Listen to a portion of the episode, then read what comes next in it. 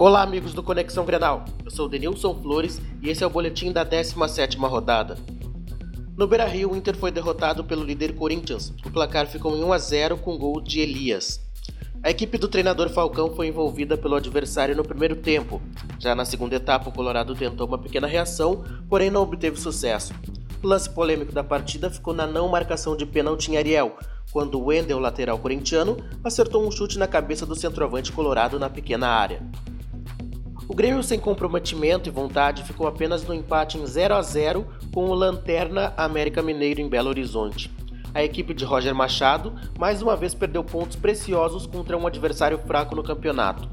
O tricolor não produzia muito na partida e quando o lateral Edilson foi expulso, as coisas ficaram ainda piores para o Grêmio, que retorna a Porto Alegre com um ponto na bagagem.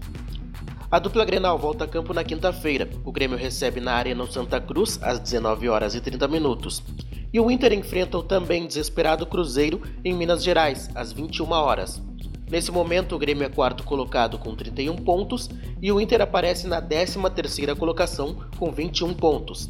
Para o Conexão Grenal, Denilson Flores.